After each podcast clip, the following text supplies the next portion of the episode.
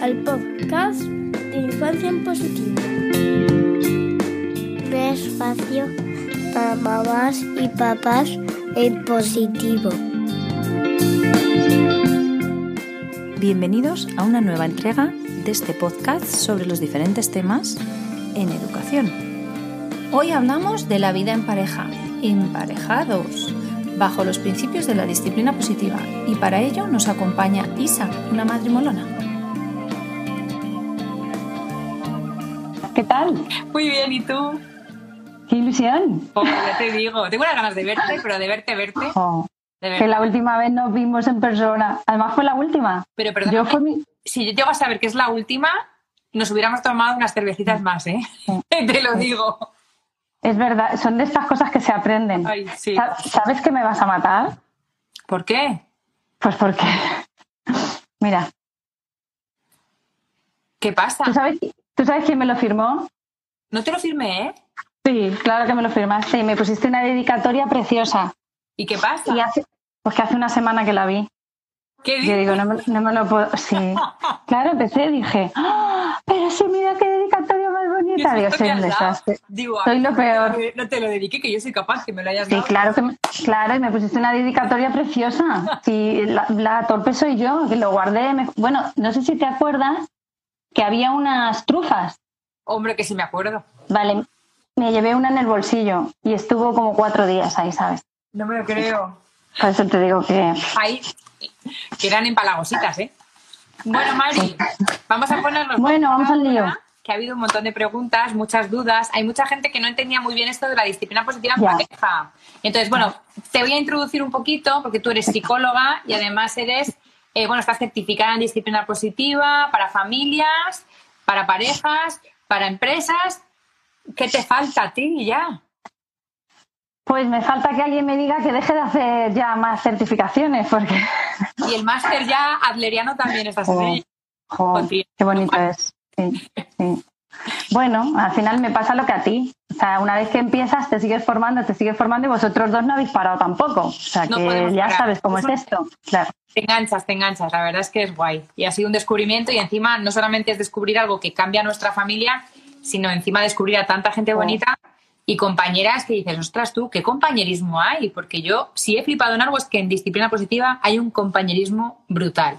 Y eso me parece también, jo, que hay, que hay que decirlo en alto y que la gente lo sepa. Y lo bonito todo lo que, has, lo que estás ayudando a los padres. O sea, Estamos. además tú, bueno, estábamos, estábamos, sí, eso, estábamos. Pero es verdad que, cuando, que es lo que te hace seguir, que mucha gente dice, ah, no sé qué, es que cuando sales de allí y ves que haces tanto bien y que la gente le gusta tanto, que dices, es que, es que no lo puedo dejar. O sea, es que aunque solo sea por los padres. Y yo supongo que tú estarás igual que yo con este, esta amargura de no poder estar dando talleres que eso sí que es un subidón tremendo, pero bueno, volveremos, sí. volveremos algún día. Porque te recarga las pilas, porque sí. es verdad, y, y, porque bueno, también es verdad que nosotras somos afortunadas porque tenemos esta plataforma, que tú llegas a muchísima gente y todavía recibes feedback y cada vez que subes algo ves la ayuda que, que das, o sea que... que Mira, dice, dice, Tati, venga que ya tengo la copa, vamos a ir Ay. al grano, vamos a ir al grano. Bueno, Tati, en primer lugar, sí. yo creo que tienes que dejar muy claro qué es esto venga. disciplina positiva para parejas. Vale. ¿A, qué, ¿A, qué, nos referimos pues, con disciplina positiva para parejas?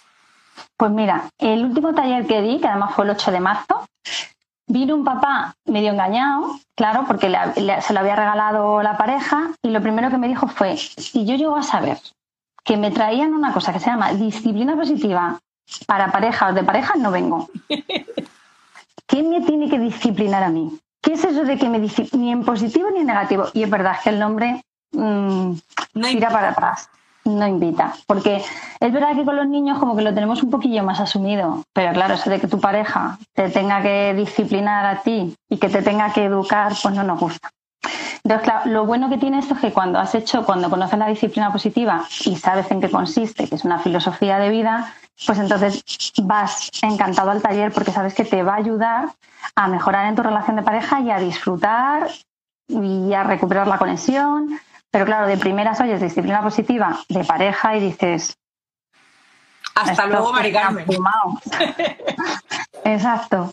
Pero vamos, hasta ahora los que han venido engañados son los que, los que mejor se lo pasaron en el taller. O sea que Luego sorprende, sorprende, porque claro, no te lo esperas. No te esperas que sea un momento de reencuentro con tu pareja, de conexión, de volver a recordar por qué decidisteis dar ese paso de juntaros. Y bueno, y como además, que, que a ti te pasará también, le ponemos muchísimo humor, pues cuando le pones humor la gente se relaja, porque de primeras, claro, piensas, ¿Es porque estoy, es, tengo un problema en mi matrimonio? No, yo no voy a arreglar problemas de matrimonio. Para eso sí que es verdad que hay profesionales que se dedican a eso. Yo no me dedico a eso, o sea, yo no, no es mi campo. Entonces eso hay que dejarlo claro.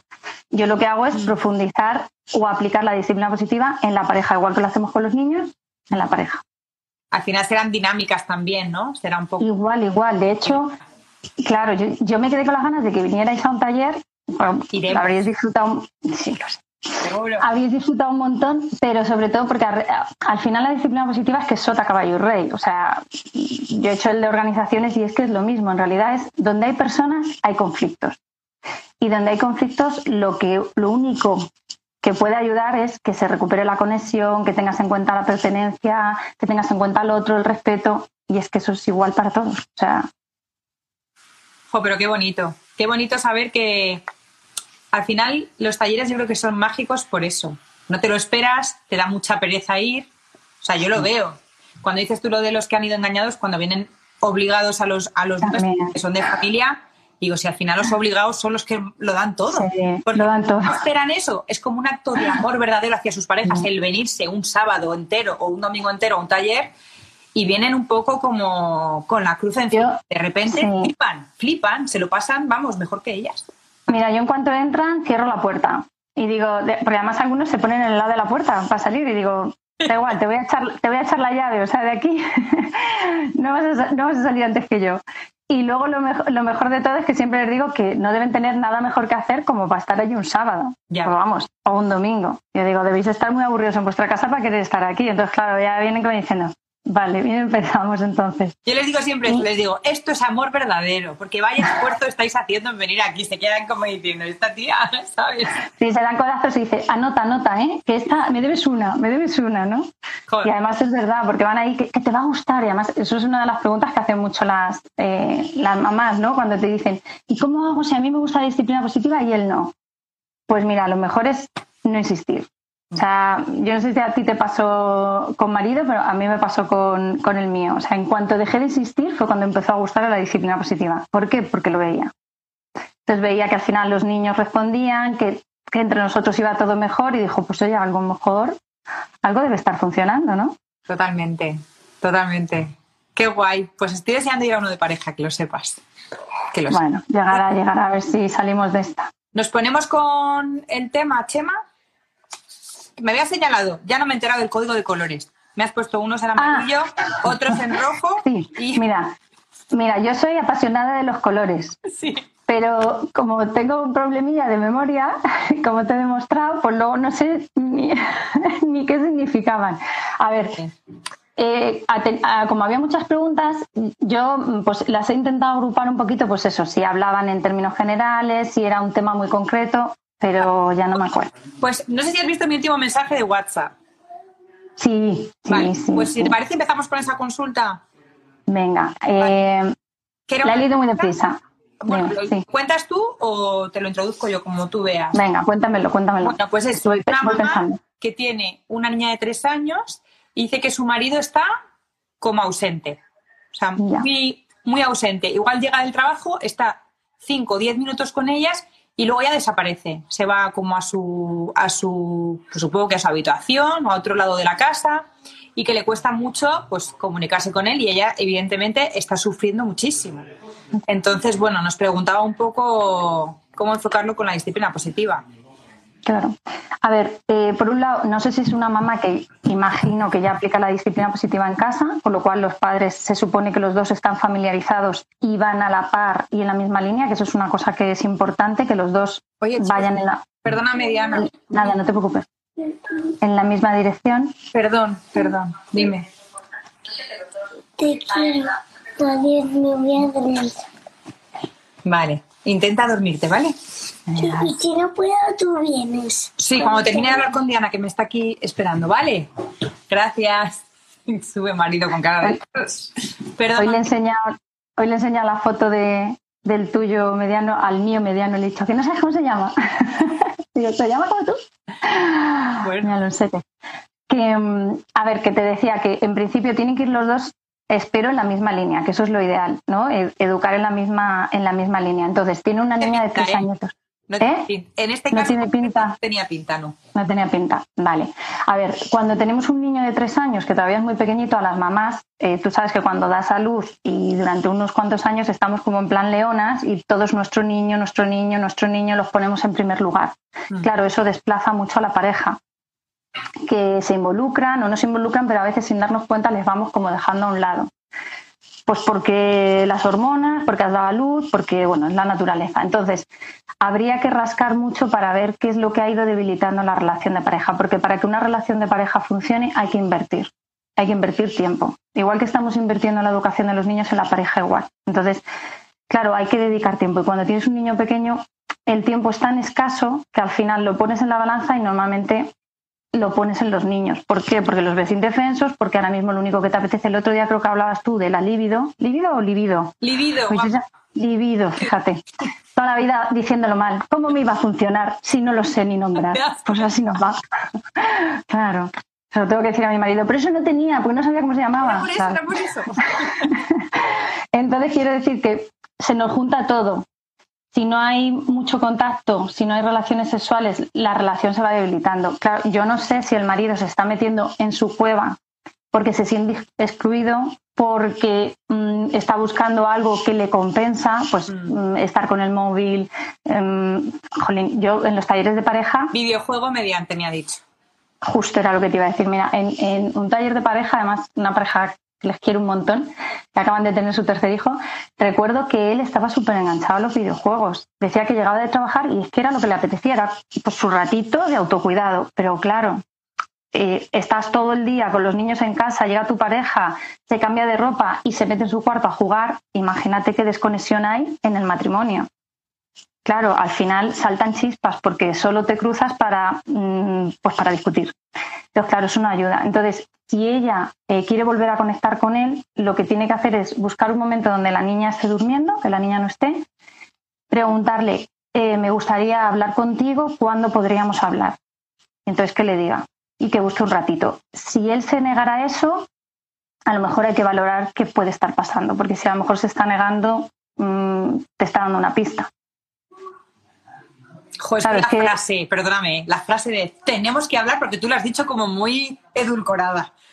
claro, me gustaría hablar, contigo. Ya, oh, claro. Bueno, pero puede ser, tenemos que hablar, cariño. El otro día he hecho un boleto y nos ha tocado la lotería. Es que pueden ser muchas cosas, puedes hablar de muchas cosas.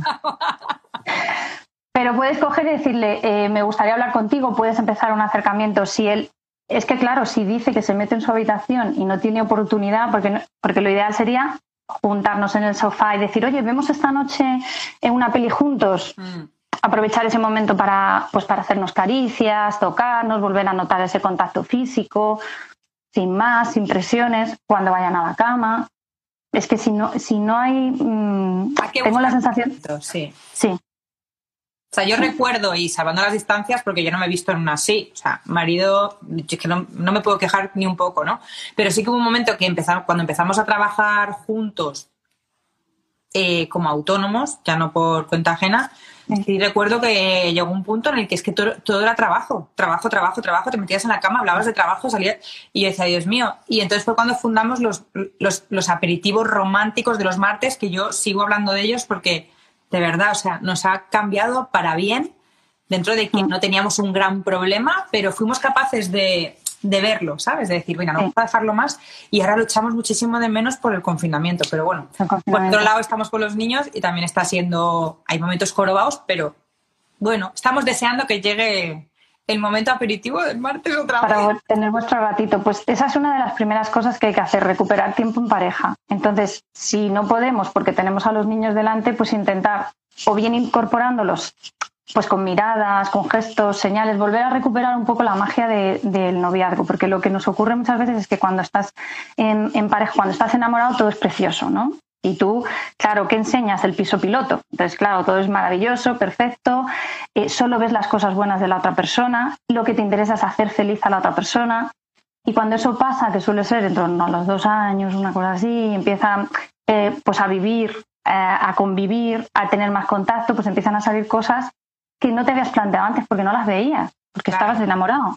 Entonces, claro, si eso no lo sigues cultivando, eso al final desaparece. Pero ¿qué ocurre? Que estamos acostumbrados a las películas americanas de Hollywood, donde todo es amor, todo son mariposas, y entonces en cuanto las dejas de sentir, dices, no, esto ya no funciona, esto se ha acabado. Y lo que no nos damos cuenta es que el amor se transforma. Totalmente. entonces, claro, cuando además tenemos hijos, pasas por épocas y momentos en donde tu prioridad no es tu marido o tu, o tu mujer. Y entonces al final eso se va debilitando. Entonces hay que obligarse a sacar tiempo, hay que obligarse. Entonces esos ratitos que tú dices tan bonitos de el aperitivo, eso es precioso, es hacer citas. Igual que, fíjate, tú que lo sabes en disciplina positiva, que hacemos tiempo especial con los niños, pues es que también hay que hacerlo con la pareja. Importante. Entonces imagínate, vosotros que sois cinco, mm. tiempo especial con el mayor, con la mediana, con el pequeño, con el marido. Mm, es que no te dan, no te dan las horas. Contigo misma también. ah, es verdad, es verdad, es verdad. Contigo misma, sí, sí, sí, sí.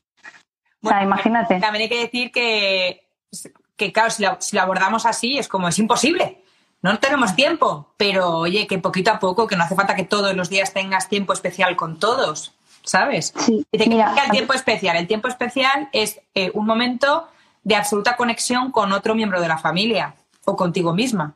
Es básicamente eso. Porque a mí me dicen, no, no, si yo tengo tiempo especial con mi hijo, me paso toda la tarde en el parque. Bueno, perdona, eso no es un tiempo especial con tu hijo. Eso es un momento en el que tu hijo está relacionándose en el parque o jugando solo y tú estás ahí observando o vigilando, pero eso no es un tiempo de conexión. Para mí un tipo de conexión ha sido, por ejemplo, pues cuando mi hija mayor me dice, vamos a la habitación y me lees un cuento y se lo leo solamente a ella como cuando me dicen eh, Alonsete, ay mamá, me, ayudas a ponerme el pijama. O sea, y es ese ratito de venga, yo te ayudo a ponerte el pijama, eh, que a veces dicen, no, es que tienen que ser autónomos, ya, pero es que hay momentos en los que yo sé que él sabe ponerse el pijama, si tampoco es tal, pero yo sé que para él es un momento especial que yo le ayude a eso en ese momento. Entonces, o Alonso, por ejemplo, su momento especial con su padre es irse a echar la basura. Ahora no ha podido, claro, porque estamos con el confinamiento. Pero para él era pues voy a tirar la basura con papá o me voy a echar gasolina al coche con papá y día que hinchan las ruedas. O sea que la gente no se tiene que imaginar grandes planes. Y fíjate lo del aperitivo de los martes. El aperitivo de los martes no es un gran plan fuera. Somos autónomos, trabajamos en casa, pues el martes hemos decidido que acabamos a la una de trabajar. Y a la una nos hacemos un aperitivo. Y nos vamos aquí los dos romanticones y con musiquita y con un... Chica, es que de verdad, es que es maravilloso. le, da, otra, le da otra vida, ¿no? No, es lo que tú dices si, si uno quiere, puede. Lo que pasa es que es verdad que hay determinadas épocas en tu vida en donde no quieres hacer ese esfuerzo. Entonces, sacar tiempo cuesta. Porque, a ver, por ejemplo, una de las cosas que se hace en disciplina positiva de pareja es las reuniones de pareja. Anda. Que son, claro, son iguales. Sí, sí que las conoces porque las haces, realmente las haces. Son igual que las reuniones de familia, pero de pareja. Es dedicar, esto que estáis haciendo de los martes es dejar un día fijo para vosotros, vuestro ratito. Empiezas con, una, con un agradecimiento, con algo bonito, ya creas ese clima. Es lo que estáis haciendo. Entonces, eso es una reunión de pareja. ¿Por qué se hace eso? Porque ayuda a, a, solventar muchísimos, muchísimos problemas en la pareja, a miraros a la cara, porque es que muchas veces, a mí me pasa con Rafa, es que nos cruzamos, no nos miramos, o estás con el móvil y, sí, no sé qué, sí, claro, no sé cuántos. Y dice, si es que llevo sin mirar a los ojos, mm, el otro día se dejó aquí como perilla y le digo, ¿qué te has hecho? Y dice, hombre, por fin. claro, es que no te miras, al final estás, está uno cocinando, no sé qué, el otro llega por detrás mm, y el estar ese ratito sin nada más que tú y el otro es muy importante. Hay que rascar como sea. Hay que rascar como sea. Y como dices tú, y además no son cosas...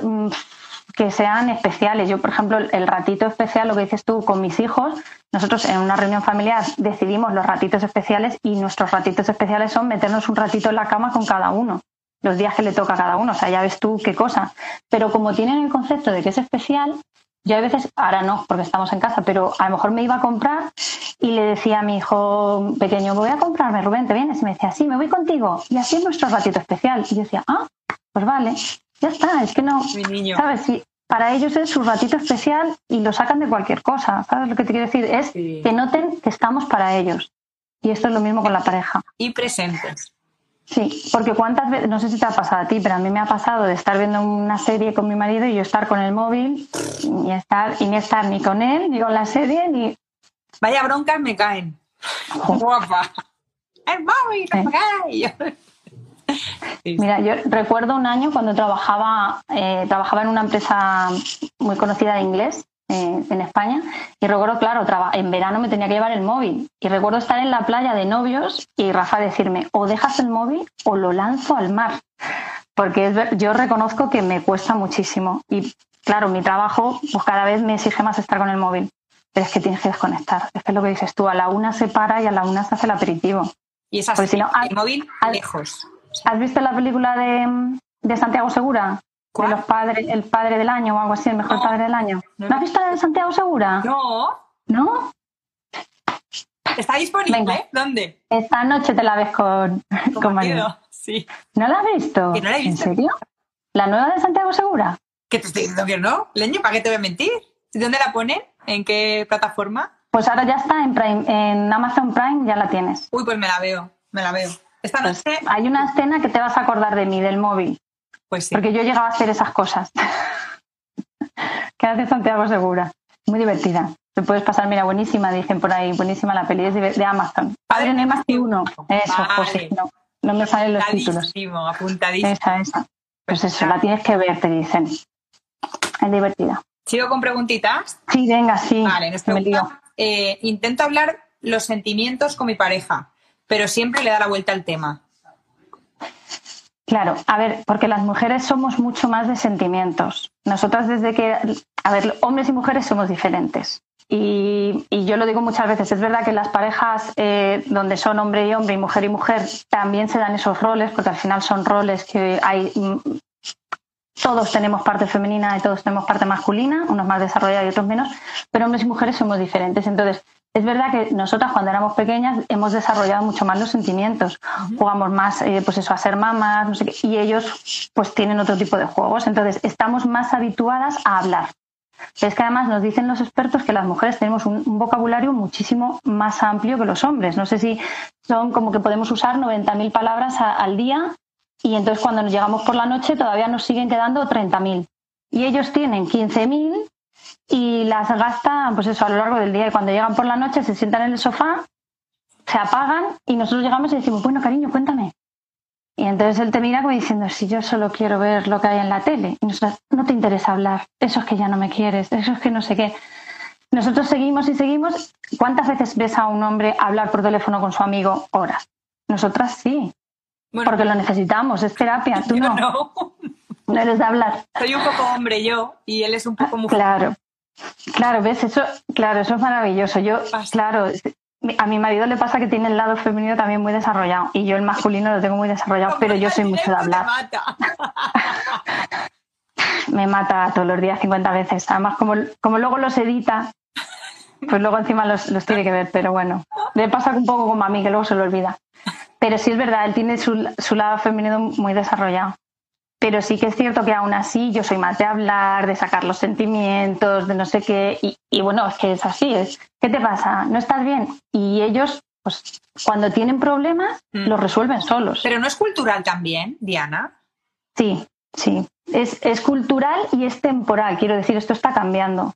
Porque ahora ya estamos trabajando mucho más las emociones, eh, los niños desde pequeños les estamos permitiendo que expresen sus emociones, ya no estamos diciendo eso de, venga, que no puedes llorar, que eres un chicarrón del norte, que tú esto lo tienes que... Entonces, esto claro va cambiando, pero todavía la generación, la mía, todavía seguimos arrastrando eso. Yo confío en que nuestros hijos vaya cambiando pero sigue, o sea, sigue habiendo, igual que hay estudios donde te, te visten a un niño de niña y la gente le regala la muñeca. Y es que sigue pasando. Y lo seguimos viendo cuando las secciones están en rosa, las secciones están en azul. O sea, que eso uf, todavía nos va a costar cambiarlo. Claro, un cambio cultural es complicado. Pero bueno, poco a poco. Sí, Poco sí, a sí. poco vamos avanzando. Así. Vamos a fijarnos en lo que está hecho y no en lo que está sin hacer. Y entonces lo que tenemos que hacer, por lo tanto, para resumir, es entender que ellos tienen otras necesidades, ¿no? A la hora de expresar sus emociones. Entenderlo. Pero eso no quita para que podamos transmitirles que nosotras sí necesitamos hablar, ¿no? Digo. Exactamente. Mira, hay un, hay un vídeo chulísimo en internet que se llama El clavo. Lo que pasa es que no recuerdo ahora, es de, de uno muy famoso que se dedica a esto, pero no me sale el nombre. Y habla un poco, pues eso, que la- las mujeres cuando hablamos, lo que queremos es que nos escuchen. Y normalmente los hombres, cuando nos están escuchando, lo que, lo que sienten es que nos tienen que dar una respuesta, una solución a lo que está pasando. Entonces, nosotras solo queremos que nos escuchen y ellos nos están diciendo, ah, pues, mm, pues cámbiate de trabajo, ah, pues cámbiate de ropa, pues sí, no sé qué. Y todo en el fondo está diciendo, si ese no es el tema, si ese no es, que lo que te estoy diciendo es, pues cuál es el problema. O sea, ellos tienen como, en ese sentido se complican menos y nosotras le damos más vueltas a las cosas. Entonces, claro, si tú tienes una dificultad sentimental y la quieres hablar con él y él es hombre, pues él lo va a solucionar de otra manera. Jo, es que me he enfadado con mi madre. Pues sí, ya sabes que tu madre siempre te habla igual. Y tú lo que quieres es podérselo contar, no que te dé la solución. Total. Pero él dice, entonces, ¿para qué me lo estás contando? Me lo estás contando porque quieres que haga algo, ¿no? Coño, Entonces, para si los- para que me escuches. por ejemplo, por ejemplo, porque además la mayoría de las veces nosotras ya lo sabemos. Lo que pasa es que nos queremos desahogar. Y que es bueno Y- verbalizar, ¿no? Al final verbalizar, y eso tú que eres psicóloga lo sabes, que al final Claro. forma parte de la terapia, el poder claro, expresar cómo te sientes. Lo que pasa es lo que te digo, que ellos en general, a ellos en general, porque no- ya sabes que cuando generalizamos se escapan cosas, no son tanto de hablar los sentimientos. Entonces lo resuelven. Fíjate, ellos en general, o sea, que no les importa una mierda, ¿sabes? Lo que tenemos que decir. Es que estamos en horario infantil. Eres muy suave, ¿eh? Eres muy suave. Pero bueno, están cansados. Bueno, es lo que te digo, es, pues eso, lo, lleva- lo llevan de otra manera. Muchas veces, pues es, lo que decimos, me gusta, me hace gorda, y ellos se quedan como diciendo, ¿le digo la verdad o, o Perdona, la voy a liar? me lo dice, ¿eh? Me lo ¿Te lo dice. dicen? Mira, yo cuando me dicen quiero un hombre sincero, digo, no tienes ni puñetera idea de Lo- que estás diciendo. lo malo que es. Un hombre sincero. Hazme caso, porque el mío es que es súper sincero. En plan, eh, ese pantalón, es que te hace, te hace más gorda y tú, ¿por qué me lo dices? Y de, "Pues, Porque lo quieres saber, que luego lo he agradecido, ¿eh? lo he agradecido mucho. Sí. Es que he leído un comentario aquí que digo, ¿puedo leerlo en alto? Es que, de verdad, así metemos un poco de humor. No soporto sus pedos ruidosos, no tiene freno. En casa es horroroso. Ha llegado a un punto que no lo soporto. Tío, es que, que se tiren un pedo, un pedo ruidoso. Claro. Es que es lo que te iba a decir. ¿Sabes qué pasa? Que muchas veces cuando pasamos al lado de la confianza se nos olvida que el amor también se basa en un poquito de sexapil, en un poquito de deseo, en un poquito de... Entonces, claro, si lo hacemos todo con tanta naturalidad, pues vamos perdiendo. Y parece que al principio nos da igual, porque es verdad que de novios te da igual. Hasta los pedos cuando- también. Claro, es verdad, y te hace gracia. Y te dice, ay, mejor fuera que dentro. Y tú, pero, pero luego ya es como, tío, por favor, córtate un poco. Entonces, claro, al final eso va desgastando la relación, es lo que hablamos. Entonces, al principio está comiendo y le sale una manchita, cariño, límpiate, que tienes una manchita. Y luego es, ay, tío, qué cerdo, límpiate. Y entonces, claro, va cambiando, pero va cambiando porque nos hacemos tan cómodos. Eh, además, son los reproches que siempre nos hacemos. ¿Por qué antes te arreglabas y ahora no? Pero qué más das, hay confianza. Jolín, pues porque me apetece verte bien, me apetece que pongas un... Y dices, vamos a separarnos. A ver si si nos separamos empiezas a arreglarte para gustarle a otra. Jolín, pues si lo haces, o tú o ella, pon un poquito de tiempo. Es que, hay que a todo hay que dedicarle tiempo. Y a todo hay que dedicarle un poquito de cariño. Yo creo que también nos tenemos que cuidar y eso forma parte del autocuidado. Pero es que tú te tienes, o sea, también te tienes que gustar tú. Entonces, en el momento en el que tú te sientes bien, y muchas veces yo creo que también entramos en esa rueda, ¿no? De dejarnos. Ahora la cuarentena me ha pasado, hay muchos días que me pongo de deporte porque voy a hacer deporte, al final hago deporte a las 7 de la tarde y me he tirado todo el día con ropa de deporte, ¿sabes? Y digo, pues venga, concho, me voy a hacer un esfuerzo y me voy a arreglar. Pero el otro día, en el, en el directo de la Libido, que yo voy a decirlo mal, lo decía Mamen. Mamen decía, vamos a ver, no puedes ponerte el pijama de franela, ¿sabes? O el de Snoopy. Tío, un poquito de, jope, de, de querer también agradar al otro, que no pasa nada. Eso no, eso no quiere decir que tú renuncies a ser quien eres. Es un poco de mirar por el otro y es bonito que luego también hay una respuesta. O sea, Mm. que él también se ponga un poco tal. Y si no, hay Y que pijamas bonitos en Navidad. Vamos a regalar Sí. los pijamas bonitos, leñe. Y, y además, fíjate que es curioso que cuando tú te arreglas también te sientes mejor. Y la cuando te sientes mejor, vas así de otra manera. Y si el otro te mira así de esa manera, tú ya te sientes mejor. Claro. Y entonces mm, empieza ahí a fluir la química. Es como si tú tontamente llegas y haces así, y haces hasta que te vea un poquito el hombro, y el otro te mira así como, pues eso. Mira, Jolín, yo hoy me he maquillado para ti. Hombre, claro, y yo para ti, Pero ha venido Marito y me ha echado un ojillo ahí como de... ¿eh? yo no le voy a decir lo que me ha dicho. No lo voy a decir. Que sí va a terminar muy tarde, me ha dicho. Me ha puesto ojos de a ver si duermo pronto a los niños. Digo, pues eso. Vamos a hacer la película de los martes. Sí, sí, sí. Es que la cuarentena es muy mala, es muy mala. Yo no sé tú, pero también está pasando factura. Hombre, yo en mi relación, de verdad, con él estoy muy bien porque es un tío muy fácil. Yo tengo que decir que marido de convivencia es muy fácil y yo soy muy fácil de convivencia también. Nos hemos juntado, de verdad, tenemos esa suerte. ¿Vale? Y que luego es un tío activo, o sea, se levanta por la mañana. Yo creo que eso quita, quita muchos problemas también. Oh, que el otro sea. Eh, muy activo, porque él me tiene que tirar un poco, pero bueno, luego yo tardo un poco más, pero al final hace- hacemos equipo. Yo creo que es que es fundamental hacer equipo. Sí. Entonces, como esa parte la tenemos cubierta, podemos permitirnos el lujo de, pues me pinto el ojo, me insinúo, no sé qué, no sé cuántos. Mira, yo creo, fíjate, lo más, lo más bonito yo creo que en las relaciones es estar con una persona que te permita realizarte tú. Entonces yo, yo tengo, yo tengo las, a ver, yo con mi marido discuto mucho, o sea, y paso por muchas crisis todos los días. Y muchas veces le miro como diciendo, "Mm, qué pena que no te puedas ir un ratito con tu madre, ¿vale? Por- con esto del confinamiento. Porque es verdad, a ver, somos personas, pero me pasa también con los niños. Que hay veces que, que los niños Les queremos mucho, pero un ratito. Sí, exactamente. Entonces, ¿qué, qué me pasa? Que es verdad que yo tengo una persona que me está ayudando a realizar mi sueño. Y en eso, jolín, tengo una suerte increíble. Porque yo estoy aquí gracias a que él está con los niños. Y bueno, de hecho, Infancia en Positivo, la, o sea, una parte súper importante es él, porque se encarga de toda la parte que tiene que ver con comunicación. Que bueno, que vosotros también estáis ahí un poco trabajando mano a mano. Y de hecho, yo soy una persona que para elegir un, un socio me cuesta, Mm, que es una de las decisiones más difíciles y con él eso lo tengo ganado. qué bien, Entonces, bueno, discutimos, sí, mucho, importante. pero nos reconciliamos. Está también muy bien. Es que trabajar juntos tiene su aquello. A veces yo creo que también el hecho de trabajar separados te da un poquito de aire y de otras conversaciones. Sí. Porque claro, llegas a casa con tus cosas del curro que parece que no, pero dices, por lo menos me he hablado de otras cosas. No, desco- no desconectas. Claro. Pero bueno, hay que hacer un esfuerzo. Yo creo que, que la conciencia lo es todo. En la educación de los niños, y yo creo que, según me estás contando, en la pareja también. Es ser conscientes, ser conscientes de, oye, esto no lo estamos cuidando, oye, estamos discutiendo mucho, oye, ¿qué podemos hacer para solucionarlo? Tú fíjate, mira, en- en- cuando hacemos los talleres de disciplina positiva, una de las dinámicas que hacemos es eh, compromiso de tiempo, ¿no? Y la, y la pregunta que se hace es, ¿cuánto tiempo dedicas a las redes sociales?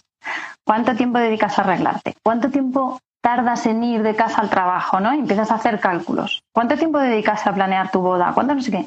¿Cuánto tiempo dedicas hoy día a tu pareja? Y haces así. Ah. ¿Cuánto tiempo crees que deberías dedicar? Y empiezas a darte cuenta de las 24 horas que tiene el día y lo que realmente dedicas y dices, ¿cómo crees que puede funcionar una relación de pareja si no estás invirtiendo tiempo en ella? Total. Entonces, claro, cuando empiezas a salir, es lo que te decía, un 80% de las cosas son maravillosas y un 20% es malo. ¿Y qué ocurre cuando llevas mucho tiempo? Que la balanza cambia. Claro. Y ese 80% se convierte en lo negativo y solo ves el 20% positivo. Y al final, cuando tiene tanto peso, te desgastas. Y esto eh, te lo dice, no sé si es John Gottman o, Gary Chapman, que el tanque del amor hay que tenerlo siempre lleno. Tienes que ir llenando ese tanque del amor, porque en situaciones de crisis tienes de dónde tirar. Y de hecho, un- una de las claves cuando se sabe que el, el matrimonio está ya muy debilitado es cuando tú le preguntas a la persona, ¿qué recuerdas de cuando? Es que no recuerdo nada bueno. Y empiezas a no tener recuerdos buenos, pero ni, y, y los hay, ¿eh? Hay casos donde te dicen, pues que yo no recuerdo si me reía con él, ni por qué me reía, Ostras, tú, pues eso. no eres capaz de sacar, y eso ocurre, ¿eh? más, mm, más de lo que uno piensa, porque tú ahora vienes, jo, yo recuerdo mi boda, que bien me lo pasé, qué bonito fue, Mm, pero cuando estás en momentos de crisis, no sé si a alguien le, le pasará, seguro. pero ocurre que es que no te vienen las cosas buenas, ya solo ves lo malo. Entonces ves ese 80-20 y tiene mucho peso en lo negativo. Y claro, es que tienes que invertir. Poquitas cosas, pero tienes que ir invirtiendo. Pues hay que tomar nota, entonces.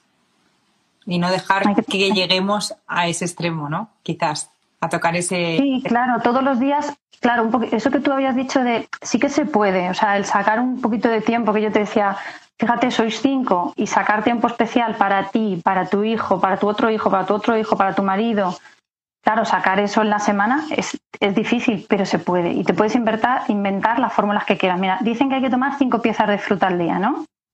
Pues hoy llega mi hijo mayor y me da una lección de lógica que yo no había pensado. Le digo, Hugo, tienes que tomar cinco piezas de fruta al día. Y me dice, yo las tomo, mamá. He cogido la pera y la he partido en cinco. Digo, claro. Ahí lo llevas. Ahí lo llevas. Y le digo, vale, es que no me lo habían explicado a mí bien. Pues esto es lo mismo. No busques irte a las Bahamas con tu marido. Busca ponerte una serie de Netflix, eh, buscar ese ratito donde os podáis hacer caricias antes de meteros en la cama a hablar, cocinar algo juntos mientras los niños están jugando. Ahora que además estamos tanto tiempo en casa, mm. y vamos a cocinar algo. El móvil es un ladrón de tiempo brutal. Ponerse un parking de móvil yo te lo voy a decir que no lo voy a cumplir, pero nadie se va a enterar. Hacer un parking de móvil, dejar el móvil fuera en la entrada y oh. yo estoy pensando hacer un día sin tecnología en casa. Qué bien. Nada de, no sé si lo conseguiré. Mi marido quiere. Muy bien, muy bien, muy bien, muy bien. Sí, sí, sí, lo, estoy pensando en hacer. Hay que ponerse horario. Yo estoy en ese proceso. No lo consigo, pero bueno, no pierdo la esperanza. Soy una tía positiva, ¿sabes? Sí, es que lo del, del, móvil, además, te digo, hay otra dinámica también que hacemos con el tema del móvil y es que es, es brutal. Es muy divertida, pero es que es, que es alucinante el, tiempo que estamos mirando al móvil y no estamos mirando a la, a la, otra persona. Y nos estamos acostumbrando a eso, ¿eh? Eso o sea que, mm. Y ahora porque estamos en casa y no nos damos cuenta, pero cuando salíamos a la calle, tú te has fijado la de gente que va así con el móvil. Yo he ido por la calle con mi marido, yo mirando el móvil y él llevándome. Que sí, que sí. que digo, por favor. No, y ahora mismo en cualquier sitio al que vayas, es sala de espera, bueno, por no hablar del baño, que antes hacíamos un pis rápido y ahora hacemos un pis muy largo, muy largo, muy largo. Se te duermen las piernas y tú ves que estoy con el móvil. No puede ser, no puede ser. Estás ahí para que, para que no te vean los niños. Claro. Pero sí, sí, nosotros hicimos un verano sin, sin tele, además, sin tele, sin móvil, y fue el mejor verano, que además hay una película que se llama El mejor verano de tu vida, y mm, sí, de este que no me acuerdo ahora cómo se llama, una también que me gusta mucho, muy divertido. Y, y, lo pasamos fenomenal y los niños tienen un recuerdo muy bueno. O sea que, pues se puede hacer un día, intentarlo. Podría haber un apagón, apagón generalizado. Ay, no, no lo, digas, no lo digas muy alto que como lo quiten en internet. No a mi puerta a, darme collejas. Bueno, vamos a seguir porque no nos estamos contestando a la gente casi. Oh. A ver, ¿cómo gestionar que yo quiera ser madre y él quiera esperar? Mira, me viene a la cabeza una pareja que estuvo en el taller y pasaba exactamente lo contrario. Que además mi marido me dice, pero eso cómo va a ser? ¿Cómo va a ser que una mujer no quiera y él sí quiera? Eso es antinatura. Le digo, por Dios, por favor, pues estas cosas pasan. Hay mujeres que no quieren ser madres. Totalmente. Pues igual hay hombres que no quieren ser padres. Yo, eh, fíjate, el mío mayor tiene casi 12. Y, y claro, Mm, yo corrí mucho, entre comillas, yo ya era mayor, tenía 34 años cuando tuve al, mío mayor, y pienso ahora y digo, mm, echo de menos tiempo en pareja, echo de menos haber hecho más cosas. Entonces, no tener prisa, es verdad que tenemos un reloj biológico, mm. pero hay que sentarse y hablar, porque es una decisión muy importante. Y si la persona con la que estás no quiere tener hijos, yo no lo forzaría nunca porque los hijos son para toda la vida y los problemas luego no disminuyen, aumentan. Y si en eso no, no estáis claros, es que además hay muchísimos matrimonios que al final fracasan por eso. Es que yo no quería tener hijos, es que yo solo quería tener uno, es que tú querías, es que tú insististe. Entonces, cuando estamos enamorados... Por vida. Claro, es que cuando estás enamorado, lo que te digo es que no lo ves y, le, y quieres justificarlo todo. Bueno, me dice eso, pero en el fondo me dice, mm. pero a lo mejor realmente no quiere, porque hay gente que no quiere o a lo mejor necesita mm, una seguridad, necesita esperar, necesita hablarlo.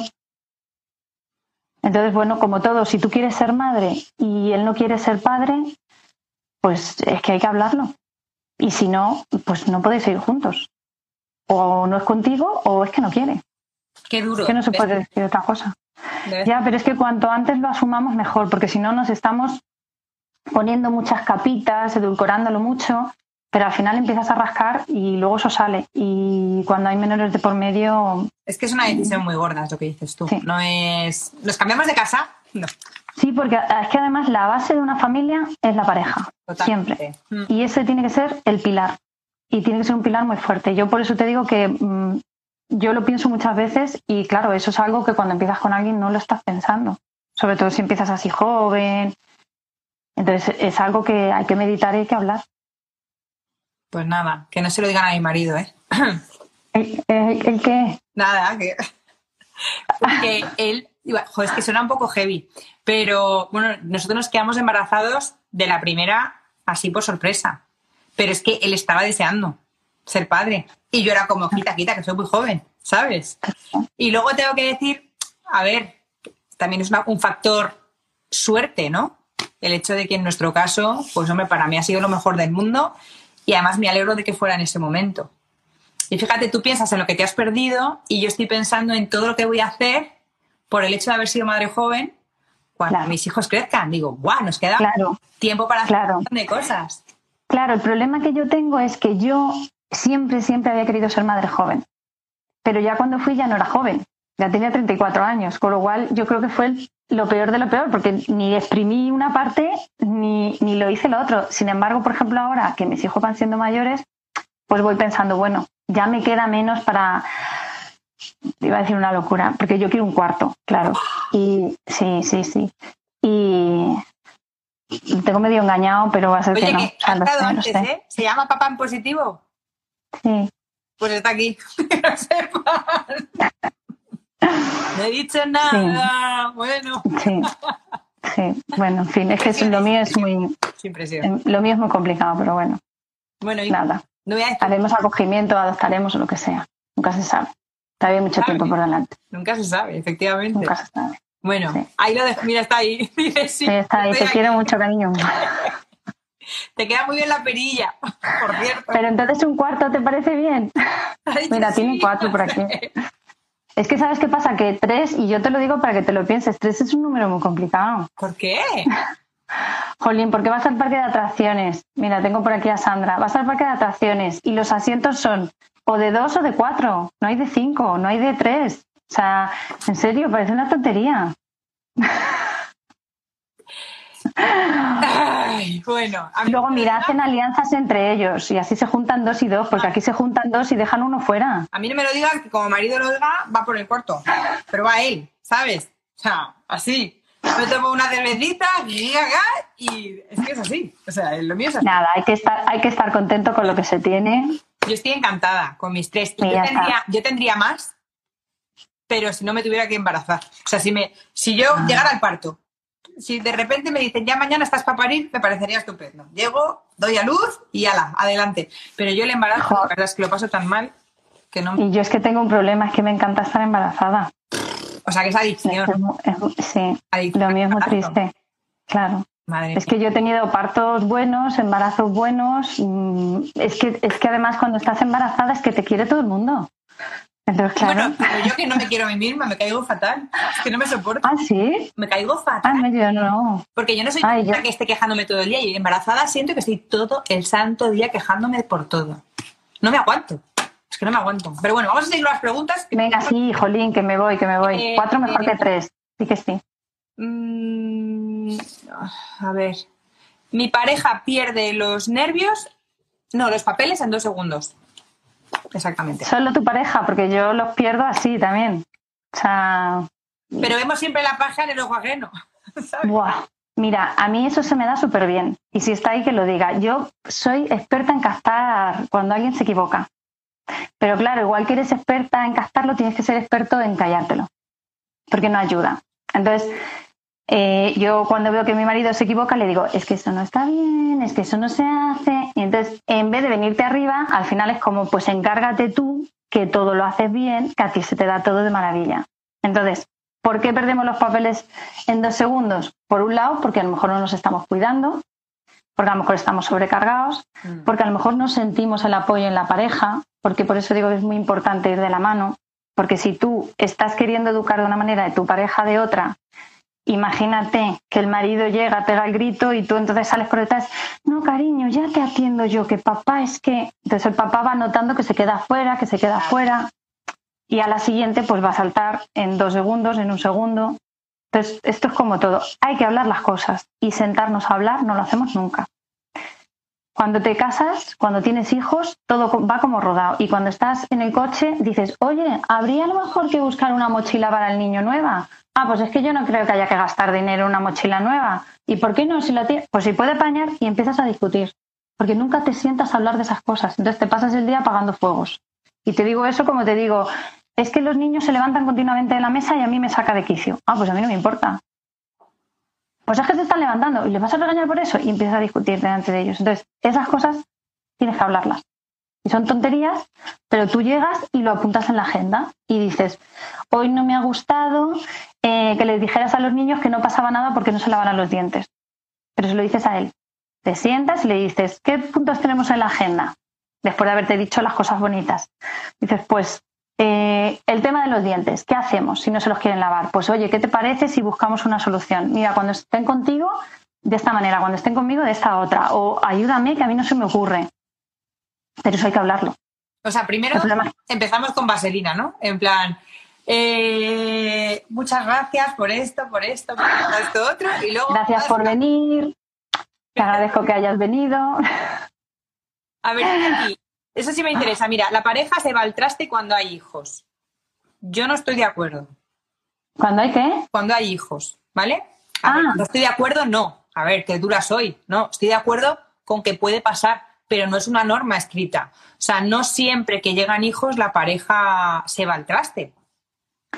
Mira, la pareja se va al traste cuando se te olvida que la familia la, la, forman un hombre y una mujer, una mujer y una mujer, es decir, una pareja, y de ahí salen los hijos. Entonces, en el centro está la pareja y alrededor de ese círculo están los hijos. Si pones en el centro a los hijos, la pareja se desequilibra. Totalmente. Entonces, hay una cosa que es em, caminar juntos, caminar enamorados, que le llamamos la dinámica, y es que cuando, cuando tú vas con tu pareja, más o menos os vais equilibrando. En cuanto metes a uno en medio, que es lo que solemos hacer, el niño tira para un lado, tú tiras para otro, mm. eh, los niños saben a quién, en quién apoyarse, con lo cual uno se queda fuera. Entonces, al final, no es que se vaya al traste la pareja, es que tú no has dedicado tiempo y no, y no has, te has esforzado o has mirado qué es lo que necesitáis el uno y el otro. A vivir en pareja no nos enseña nadie. Hay que aprender. Y claro, para eso, pues tienes que formarte, tienes que informarte y que luego cada uno venimos con, un, con nuestras manías de nuestra propia familia, eh, nuestra manera de ver las cosas. Entonces, para hacer algo en común, tenemos que empezar de cero. Digo, ¿no? Es como las normas de la casa. Vamos a hablar. Claro. Para ti no es importante eh, dejar los platos sin lavar hasta mañana por la mañana, pero el otro le desquicia. Bueno, pues vamos a hablar y vamos a ver cómo podemos solucionar esto. Al final, Mira, son, son pequeños detalles que al final son los que hacen el roce del desgaste o no. Por ejemplo, eh, cuando tú te vas a vivir con alguien o empiezas a salir con tu pareja, eh, todo es maravilloso y todo es idílico. Pues yo pago, tú pagas, yo no sé qué. cuando te empiezas, te casas, oye, compramos esto. Mm, bueno, si te hace ilusión, Vale. Y cuando ya llevas mucho tiempo es apaga la luz, que no le estamos pagando de Iberdrola. Es que siempre tenéis que dejar las luces encendidas. Ya me toca a mí siempre. Es que a vosotros os regalan el dinero. Y entonces te empiezas a dar cuenta que tú tienes un patrón del dinero, la otra persona tiene otro. Y eso va saliendo sin hablarlo. Oye, me gustaría renovar el móvil. Vas a gastar dinero en eso. Qué tontería, si el que tienes te funciona. Y eso va desgastando. ¿Por qué? Porque nunca nos sentamos a hablar de esas cosas. Porque lo que hacemos es discutirlas. Mm. Entonces yo, hay, cuatro, bueno, se supone que cuatro cosas que dificultan eh, una, una conversación y es cuando intentas justificarte, explicarte, defenderte o acusar o culpar, ¿no? Entonces, eso ocurre muchas veces cuando estás en una relación de pareja y tú lo que quieres es llevar razón, demostrar que lo que estás diciendo es válido y te pasa pues con todo. Eso es un desgaste, eso es un desgaste contigo. Claro, es un desgaste porque ya no, ya no tienes ganas de comunicarte con la otra persona, porque lo que vas a recibir es un reproche, una excusa, una discusión. Qué agotador. y luego también, he visto las típicas parejas que dicen, mira, es que no le voy a decir nada porque me va a suponer un pollo. O sea, a mí eso me parece horrible, el me lo guardo. O parejas que están sin hablarse tres, cuatro días o digo, pero ¿cómo podéis? O sea, me parece, yo creo que el rencor es el de los peores enemigos que hay. El rencor y la, y, la, y la conducta evasiva, cuando ya te da igual. Dices, mira, prefiero no hablar. Cuando acabas en eso, mm, esto eh, Goldman le llama los cuatro jinetes y, mm, ese es uno de los peores, porque es como que ya, pues mira, ya me da igual. Ya, ¿Para qué voy a discutir con él si sé que me va a montar un pollo? Entonces, es verdad que a veces mm, yo, por ejemplo, como mujer, creo que a veces no me doy cuenta de buscar el mejor momento, ¿no? Y a lo mejor estoy enfadada, pero nos pasa con los niños igual, y quiero sacar el tema. Y la otra persona quiere tiempo y en vez de respetarlo estoy, ¿qué pasa? ¿Que no quieres hablar? Pues no, no, tú no quieres hablar, ¿no? Se arregla solo. Entonces no nos damos cuenta que ya estamos criticando, eh, poniéndonos eh, agresivos. Joder, la otra persona... Y no hay algún truquito, perdóname que te corte. No hay ningún truquito de para favorecer una conversación en un momento bueno, pues igual que existen las reuniones familiares, ¿no? ¿No hay algún truquito un poco más, pero con un poquito de cariñito? No sé de, que te apetezca ir a esa reunión y no a que te, a que te lean, ¿sabes? Al final es como, mira, paso de que me, esté, que me, que me voy a poner a hablar contigo para que me reproches todo lo que no he hecho. No, no. ¿Cómo podemos hacer para favorecer que nos apetezca ese momento de reunirnos y hablar? Pues aprendiendo a hacer una escucha mm, eficaz, una escucha sincera, donde esas cuatro barreras que te decía de la comunicación no esté. Eso, que, eso cómo se consigue con práctica, con práctica y con interés. Entonces, esa es otra dinámica que hacemos en los talleres de disciplina positiva, que es aprender a comunicarnos sin atacar, sin enjuiciar, escuchando realmente lo que nos está diciendo. Porque muchas veces, eh, pues yo llego y te digo, mm, me gustaría que tuviéramos un perro. Y tú lo que haces es, sí, vamos a tener un perro, lo que faltaba. Claro, como no damos abasto con los niños, encima me ya no me estás escuchando, ya no estás validando mis emociones, ya no estás teniendo en cuenta. Entonces, ¿qué, qué es lo que hacemos en los talleres? Repite lo que te ha dicho. Y entonces tú le dices, me has dicho que quieres tener un perro. Sí, me gustaría. Cuéntame. Pues me gustaría un perrito porque creo que las mascotas, a los niños, no sé qué, y empieza a salir, empiezas a tirar del hilo y estás escuchando realmente. Y al final dices, vale, esto no supondría eh, quién lo sacaría, quién no lo sacaría. Y llegas a acuerdos y hablas las cosas. Sin embargo, ¿qué impide la comunicación eficaz? Que estamos a la defensiva, que estamos con uñas, que estamos sin tiempo, que sacamos los temas pues cuando nos pilla. ¿Y qué es lo que hacemos cuando hacemos las reuniones familiares? Llevar una agenda.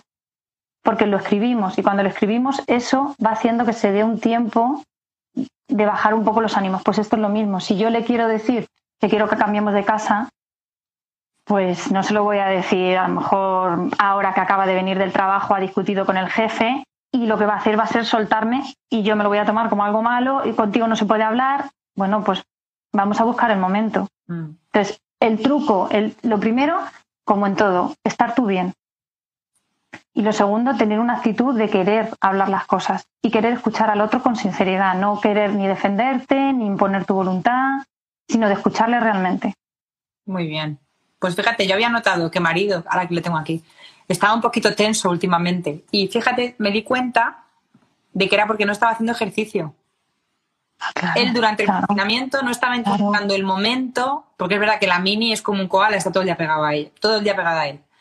Y le dije, joder, marido, igual que yo encuentro ese ratito, que yo me voy a las 7 de la tarde, me piro, me cojo la elíptica y estoy de 7 a 8 aquí mm. encerrada. Hazlo igual, si yo estoy aquí para quedarme con los niños, si no me tengo que ir a ningún sitio, estamos todos confinados. Y se ha notado mucha diferencia, ¿eh? En cuanto él dedica una horita y al final ha sido una cosa que yo he visto esa necesidad en él y he sido yo la que le he empujado a, chico, dedícate un poquito de tiempo. Yo creo que muchas veces somos nosotras las que sentimos que ellos no están viendo nuestra necesidad, pero también creo que es importante que no, no pensemos que los hombres, ¿no? O nuestra pareja o las mujeres tengan que ser adivinos. O sea, si tú tienes esa necesidad, comunícalo. Estoy tensa, estoy tensa. Sí, eso, es un momento para mí.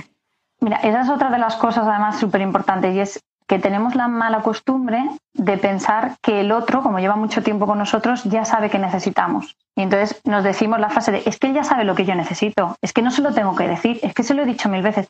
Bueno, pues díselo. Díselo porque además es curioso, pero es verdad que cuando se lo dices, pocas veces se niegan. Si se niegan es porque estén en conflicto con algún interés o porque no tiene interés ninguno.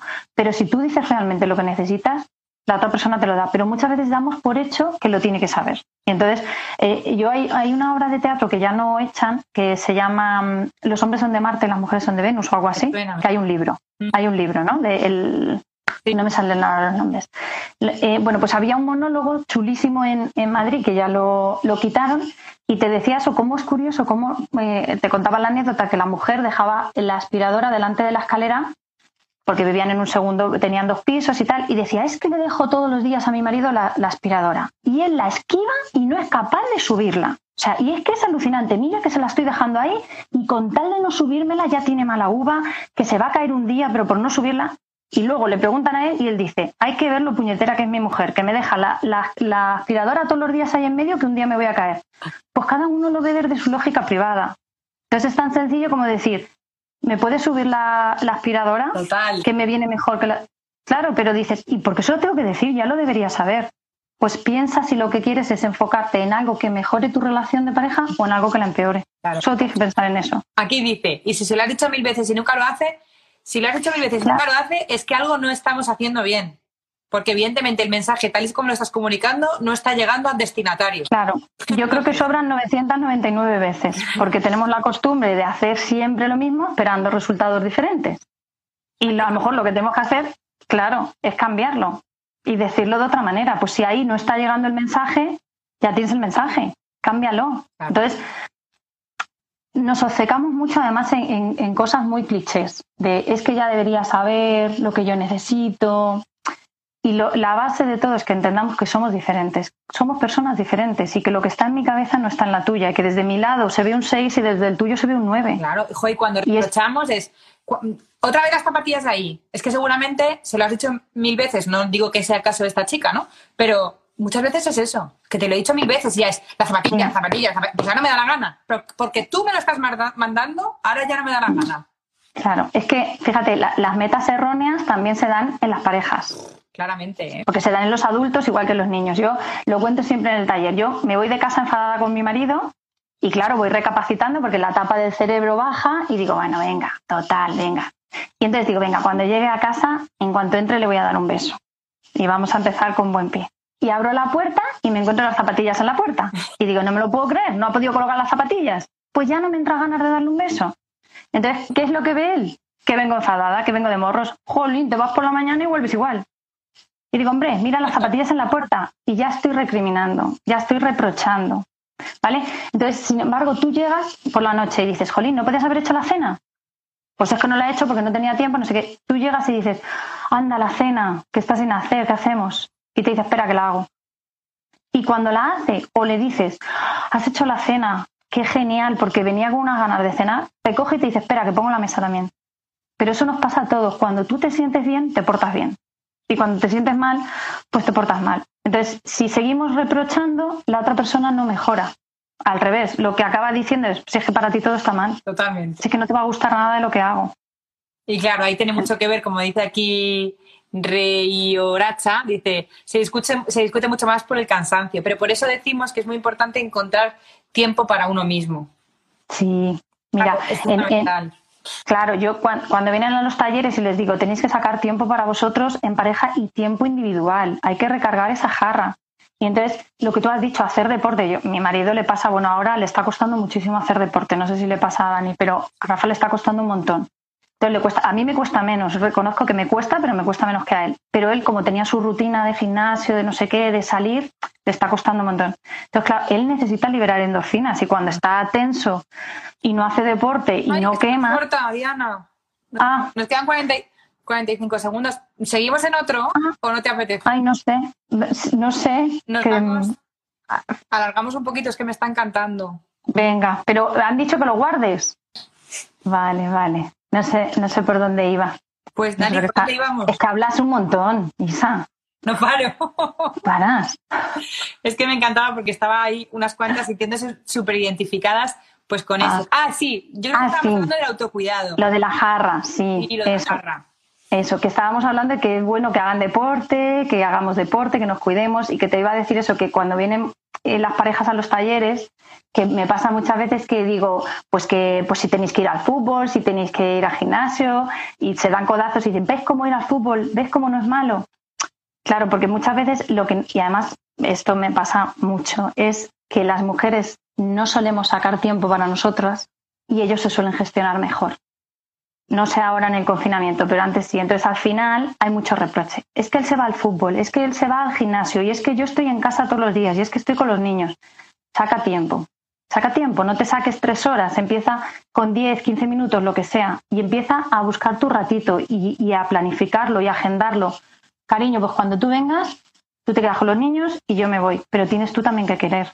Porque muchas veces lo que hacemos es quejarnos y no, y no cambiar nada. Fíjate qué bonito el punto al que hemos llegado marido y yo, y no es por dar envidia, sino para que cunda el ejemplo de que precisamente cuando yo le veo mal a él, como os decía antes, le digo, oye, necesitas tal, pero es que él cuando me ve mal a mí me dice, ¿por qué no te vas un ratito a hacer yoga? O te vas un ratito con la elíptica, o, Claro. ¿sabes? Eso es súper bonito porque eres capaz de ver la necesidad del otro y es como mucho más bonito que esto.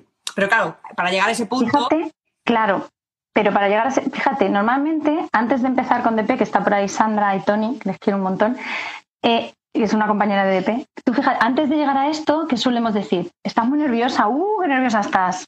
Estás un poquito histérica, ya te podías ir a dar una vuelta.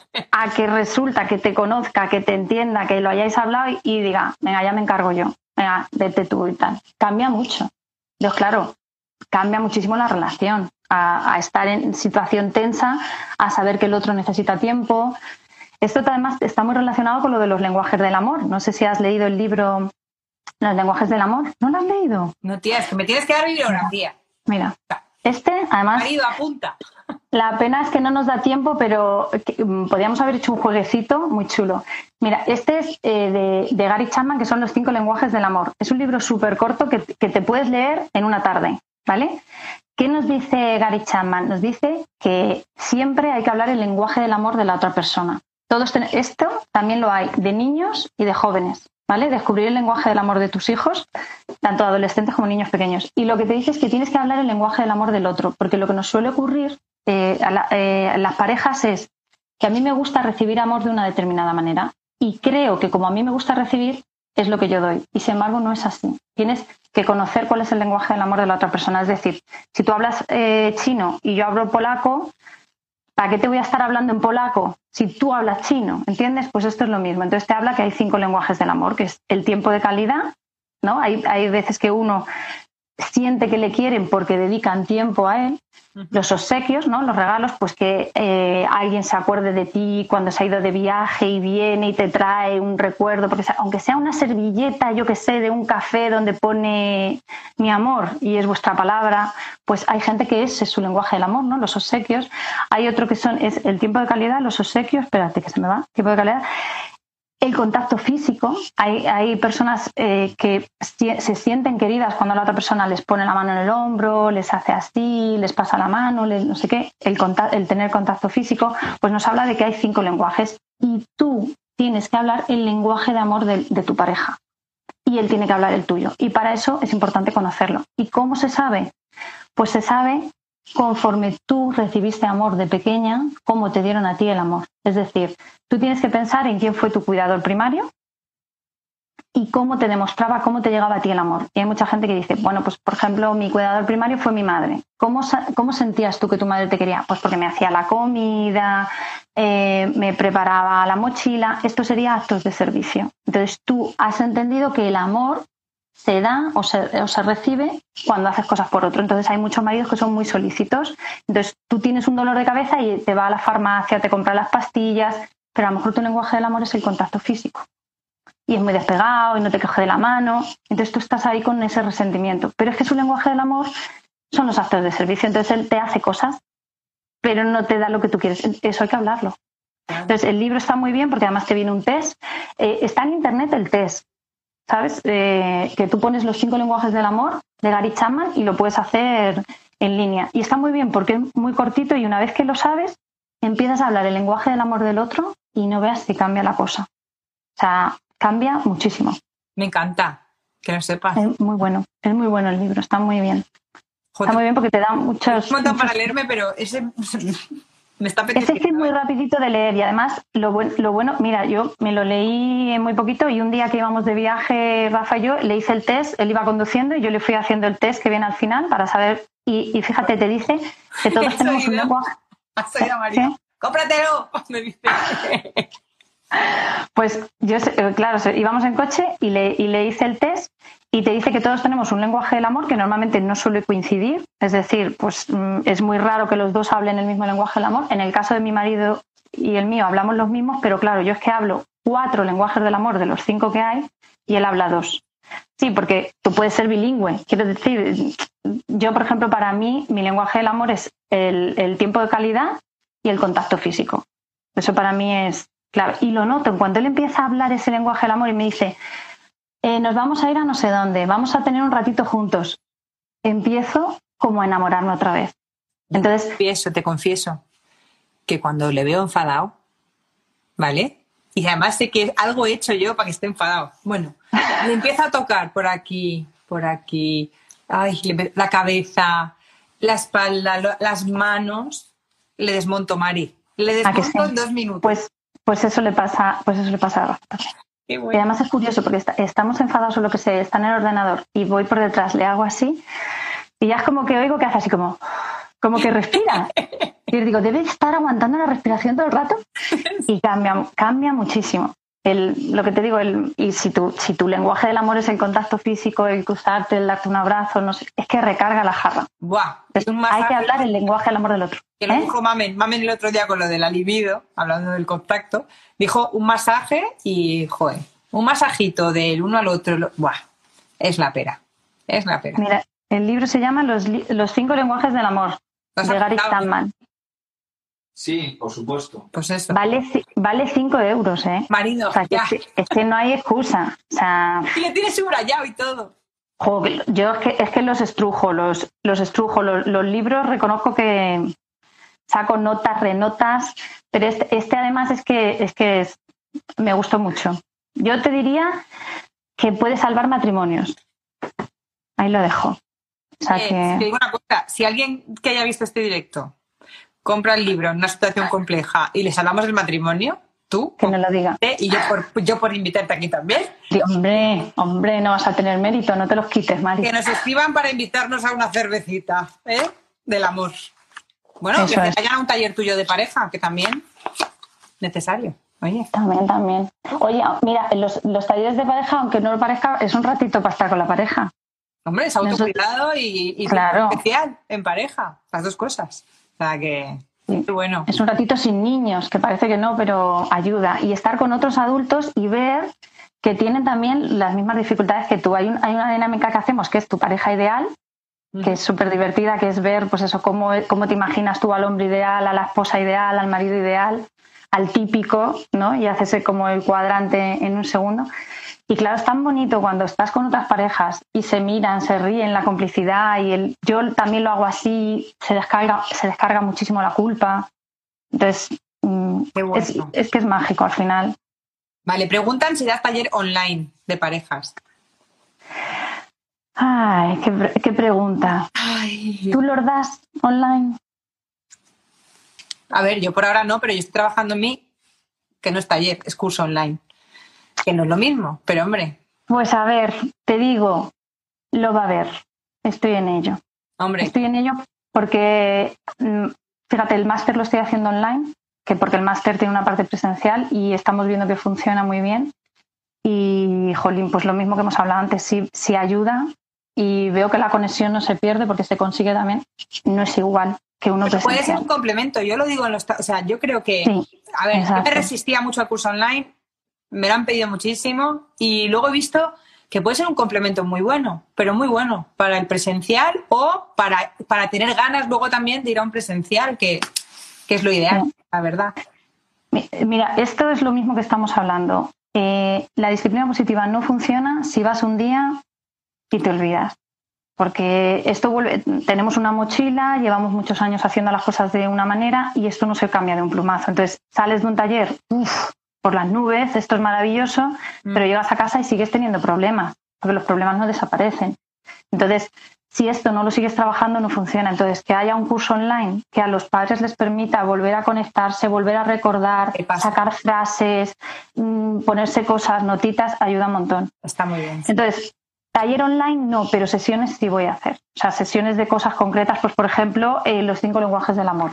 Cómo averiguar tus cinco lenguajes del amor. Eso sí, cómo hacer una escucha de manera que no surja, que no aparezcan esos cuatro jinetes, ¿no? Que se cargan la relación de pareja. Pequeñas cositas sí. Pues si quieres un conejillo sí de puede- para probar, aquí estamos mi marido. Venga, ¿Eh? Para probar Venga. el anotaos. No Vale. sé si sigue por ahí mi marido, se habrá cansado ya. No sé yo, no sé yo. Si no, que, lo, que os anote. No te quiero liar mucho más, Diana, No. pero sí que te iba a decir, como había tantas preguntas, no sé si hay alguna en particular que tú quieras contestar porque hayas visto que, bueno, que puede ser, que puede sentirse mucha gente identificada, no lo sé. Mm, mm, mm. Me parece, eh, porque no me he apuntado así ninguna, pero sí que había una que me ha llamado la atención y es, eh, que esto lo hacemos también mucho, y es el peso y el poder que tiene el pensamiento eh, en, en lo que sentimos y luego en lo que hacemos, ¿no? en lo que decidimos. Entonces, a veces cambiando tu forma de pensar cambia cómo te sientes y cambiando cómo te sientes cambias tu manera de actuar. Entonces, es muy importante, por ejemplo, yo les diría, cuando me refiero sobre todo cuando estás en una situación difícil de pareja, ¿no? Por si puede ayudar. Que a veces ayuda que te, que te vuelvas otra vez a conectar con esa persona de la que te enamoraste y que pienses en qué cosas buenas tiene. Que empieces a hacerte tú mentalmente pensar en esa persona como hacer una visualización guiada, ¿no? Piensa en qué cosas buenas tiene esa persona. Todos tenemos cosas buenas. Entonces empieza a pensarlo. Ponte como en sus zapatos, cómo lo ves desde su punto de vista. Cuando empiezas a cambiar tus, pensami- tus pensamientos, cambian tus sentimientos. Entonces, si cambia tu sentimiento, va a cambiar tu manera de comportarte. Y en cuanto tú cambias, cambia todo. Qué bueno, ¿eh? Y esa es la, esa es la clave siempre. Si tú cambias, va a cambiar todo, porque no se puede cambiar hablando. O sea, no vamos a sentarnos a hablar, no. Tienes que cambiar tú. Y cuando tú cambias, empiezan a moverse todo, todas las piezas de alrededor. Qué bueno. Dice por aquí, las fotos de novios nos ayudan a conectar. Sí, y, Evocan, parece que no, pero sí, sí, sí, es verdad, es verdad. recuerdos. Sí, los, y además es muy importante sacar, y ahora que estamos en cuarentena, que estamos confinados en casa, volver a sacar recuerdos de, jo, ¿te acuerdas cuando fuimos de viaje a tal sitio? Porque surgen emociones y cuando vienen esas emociones te vuelve otra vez ese gusanillo de, venga, vamos a que lo importante sea re- realmente lo importante y no me voy a quedar. Y las cosas que te molesten, lo expresas. Mira, me molesta cuando, pues eso, cuando tengo que ser yo siempre la que coloque las cosas del baño. Mm. Y entonces la otra persona te va a decir, Jolín, es verdad, es que se me olvida continuamente, déjame una notita o, o recuérdamelo con un guiño. Pues lo mismo que hacemos con los niños, igual. Pero tener en cuenta eso, que es que hay que aprender a vivir en pareja. O es que nadie nos ha, claro, nadie nos ha enseñado a ser padres, pero tampoco nos han enseñado No. a mantener el amor, porque al final el amor existió al principio, ¿no? Entonces Claro. es una cuestión de mantener. Y es lo que te digo, que es que nadie nos la... Yo cuando estudié psicología eh, estudiamos las fases del amor, que lógicamente cada persona es un mundo y cada pareja es un mundo, pero nadie te dice que el enamoramiento es una fase que se llama linerancia, li- linerancia o que dura máximo 18 meses, que menos mal que se acaba, porque si no, cuando tú estás enamorado no comes, no te importa otra cosa que no sea la otra persona, no piensas en trabajar, se pararía el mundo. Entonces, eso no te lo explican, pero es que además luego, es lo que te decía antes, llegas y te pones a ver películas eh, de matrimonios y o funcionan a la maravilla y siempre están estupendos y maravillosos o algo está pasando. Entonces, claro, la imagen que nos llega del matrimonio es, es falso. Y luego, de pequeños no te enseñan a hacer las cosas en pareja, te enseñan o a trabajar en grupo o de manera individual, pero a vivir en pareja no. Entonces, claro, cuando, por ejemplo, yo en mi caso, yo ah, como me tuve que venir a Madrid a estudiar, porque yo soy de Castilla-La Mancha, yo viví en, en- en un piso. Cuando vives con compañeros, ya sabes que tienes que ceder, Ujú. que tienes que llegar a acuerdos, pero si no, mi marido salió de su casa con su madre, que se lo hacía todo, a llegar y decir, bueno, bueno, ¿qué? Ah, Estás pero- equivocado. No, no, no, no. Estás equivocado. Yo no soy tu madre. Digo. Exactamente. Mira, yo exactamente. recuerdo que tuve un novio antes de marido que mm, llegaba a su casa, es que era muy fuerte, vivía con sus padres, ¿vale? Llegaba, pero ya tenía sus 30 años, ¿vale? Pues yo me llevo mucho con mis novios, con marido me llevo 10 años también. Bueno, pues llegaba a su casa y era, se quitaba la corbata de camino a su habitación, al suelo, la camisa al suelo, el zapato al y la madre iba por el pasillo recogiéndolo. Tan Y yo, feliz, claro. ¿Sabes qué me pasó? Que vi mi futuro y dije, ¡No! Lo tuve que dejar, claro, evidentemente. Tuve que dejarlo. Yo esto no, esto no. Claro, pero bueno, tuviste la suerte que lo viste ahí, pero Claro, lo vi hay, claro. Claro, hay muchos que han llegado a su casa, yo sé de muchos casos, pero sé de uno donde la, eh, no tomaba fruta porque estaba acostumbrado a que su madre le pelara la manzana o la pera. Y entonces la mujer le decía, es que yo no voy a hacer eso. Entonces no tomaba fruta. Claro, a ver, si estás acostumbrado, también te digo yo, en el caso de mi marido, su madre se lo hacía todo absolutamente, todo, porque además era una mujer de actos de servicio, entonces su manera de dar amor era haciéndole cosas por él. ¿Te puedo preguntar orden de nacimiento de tu marido? Esa es otra cosa, lo del orden de nacimiento. Él es el pequeño. ¿Y tú la mayor? No, yo soy mediana. Mm. Entonces, según el orden de nacimiento, él tiene esa chispilla del niño que no ha terminado de crecer. A mí me encantan los niños, con lo cual tengo otro más en la... Y, y es bueno a ratos, pero a ratos, claro, mm, le pido un poquito de seriedad, porque a veces son cuatro en el salón y digo, mira, el otro día por eso les decía lo del cuarto, porque yo les decía, yo necesito una niña aquí en casa, es que no puede ser, es que claro, hoy que decías lo de Star Wars, se han visto toda la saga de Star Wars, que me viene bien porque me meto a trabajar, pero es que siempre son películas de golpes, de peleas, mm, se ríen de cosas que a mí no me hacen gracia. Entonces, claro, me siento muy sola. Y ya les he dicho que se echen, que se echen una novia, al menos uno de ellos. Por favor. Los demás me da igual que se echen novios si quieren, pero uno que se eche una novia, que haya una niña. Vas a ser una suegra Así. estupenda, seguro. No, que va, seguro que no, seguro que no, ya verás. No, no quiero pensar, que me queda mucho. Eso No era- quiero para- pensar. algún día haremos talleres de disciplina positiva para suegras. Cuando nos toque, lo inventaremos. Bueno, Mira, yo lo digo siempre en los talleres y la gente se lo toma a broma, pero yo a la suegra de mi marido la quiero mucho, porque siempre se habla de que no sé qué, pues yo a la suegra de mi marido la quiero un montón. Así que hay que quitar ese tabú de que las suegras no están bien. Pero la suegra de tu marido es tu madre. Claro. Ah, que era un chiste. O yo, yo aquí desmontándolo, digo, espérate que mira que soy mala para hacer así hasta. Bueno, pero, la- pero está bien que lo destripes porque ya hay veces que hago chistes que no los pilla nadie. Es que, A la suegra de mi marido la quiero mucho. es que lo dices tan serio yo. Espera, espera, la suegra. Joder, de verdad. Es que es muy difícil vivir conmigo, tengo un humor muy difícil.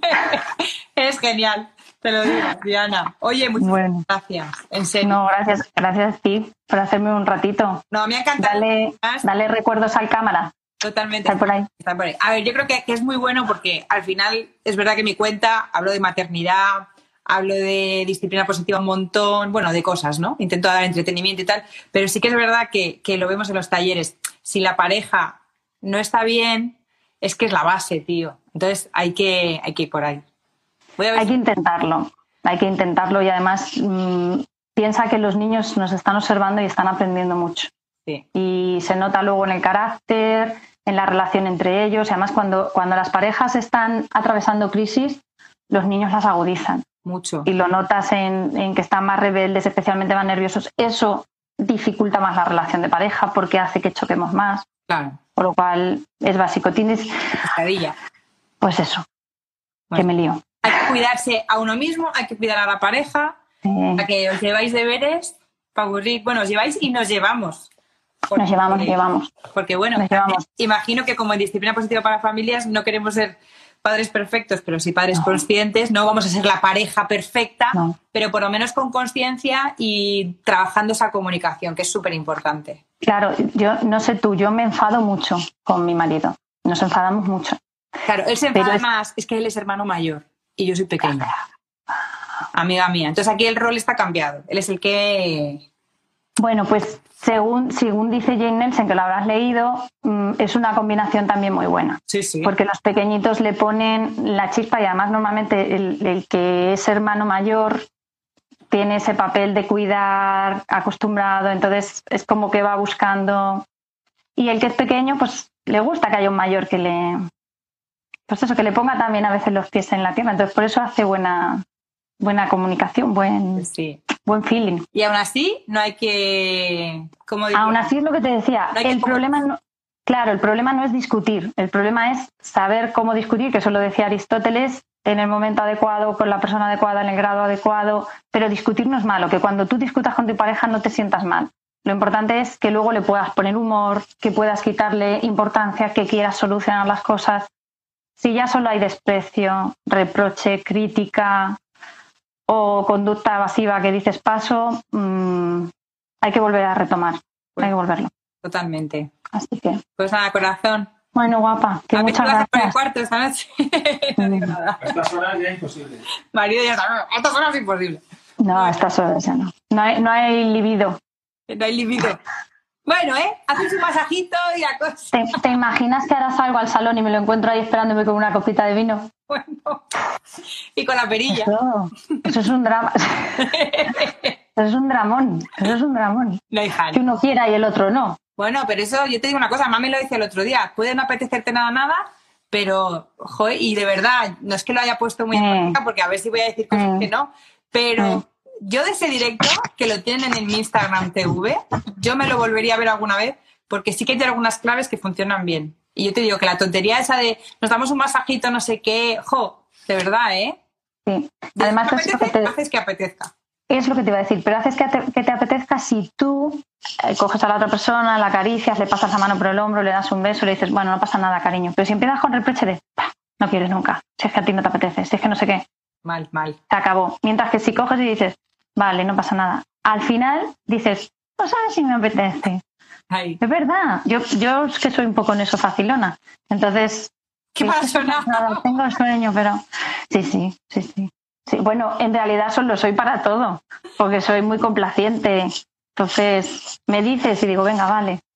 O sea que soy easygoing, que le llaman. Eres un solete, eres un solete, Diana. Bueno, a ratos. Bueno, antes de irnos, que lo están diciendo por ahí, antes de irnos, la tenéis que seguir, Infancia en Positivo. Esa es la cuenta de Diana. La cuenta Ajá. de Mamen, que también lo están preguntando por el tema de la libido, es, eh, creo que es la psicomami. Creo que A la psicomami, sí, que yo también la sigo. La Sí, sí. psicomami, porque la buscaba sin el la y no con Ah, y no salía. Pero no bueno, está, está ahí. Vale. Muchísimas gracias, Diana. Nada, gracias a ti. Nos vemos a, nos vemos. Nos vemos. por aquí, por ahora. Por aquí. Nos debemos unos cuantos cafés que además, además me lo pusiste, ¿eh? Sí, Mira, sí, sí. Nos teníamos que tomar un café por muchos años de amistad. Jo, Y lo llevo, ¿eh? Y he dicho café y no cerveza, mira que Ah, espérate, a lo mejor pones cerveza. me extraña lo del café. Eres más, sí, porque eres más de cerveza que de café. Yo no soy de café tampoco.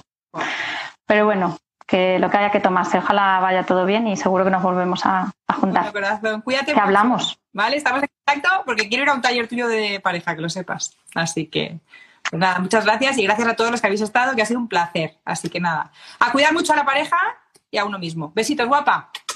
Cuidarse. Nos vemos.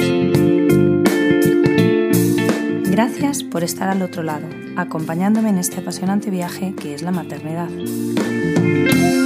Cada semana iremos descubriendo nuevos consejos, trucos y habilidades que nos faciliten la crianza de nuestros hijos. Recuerda cuidarte para cuidar.